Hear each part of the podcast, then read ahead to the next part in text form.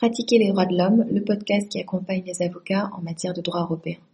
Je suis Manuela Bria, avocat au barreau de Strasbourg et je vous retrouve aujourd'hui pour un nouvel épisode intitulé La liberté religieuse.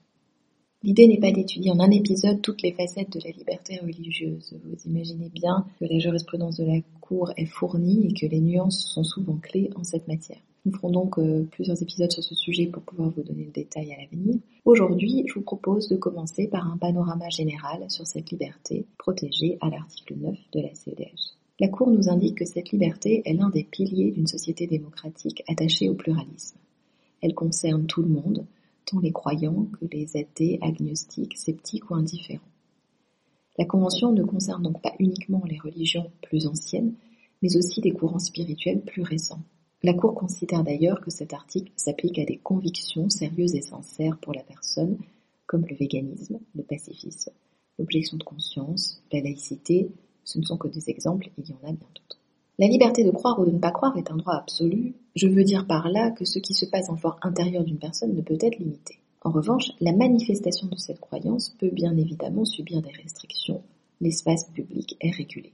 De manière générale, chacun dispose du droit de ne pas pratiquer de religion, de ne pas exprimer ses convictions, mais un certain nombre de questions se posent dans le raisonnement inverse, c'est-à-dire lorsque l'on parle de la liberté de chacun d'exprimer ses convictions et de pratiquer sa religion. Je pense notamment au port de symboles religieux, à des vêtements spécifiques en lien avec la religion.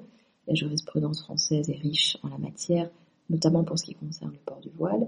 Je pense également aux préceptes alimentaires, je pense aussi à l'éducation religieuse des enfants par les parents, à la liberté du culte, mais aussi aux questions relatives à la santé. Il y a un certain nombre d'affaires qui ont été portées devant la Cour et qui concernaient par exemple euh, le refus euh, par euh, des parents témoins de Jéhovah de procéder à des transfusions sanguines sur leurs enfants. Ces comportements, c'est-à-dire le fait d'exprimer ses convictions et de pratiquer sa religion, ces comportements sont protégés par la CEDH, mais ils ne constituent pas des libertés absolues.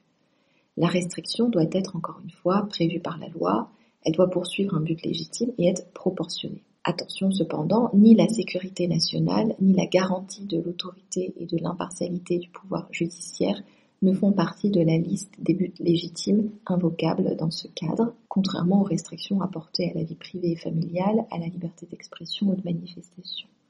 Ceci signifie que la liste des buts légitimes invocables à l'article 9 de la CEDH est plus courte, plus restreinte que celle des articles 8, 10 et 11 de la Convention. Si l'on s'intéresse maintenant aux obligations positives qui pèsent sur l'État en matière d'obligations religieuses, il faut relever que les individus doivent être protégés contre les atteintes portées à leur liberté religieuse par des tiers.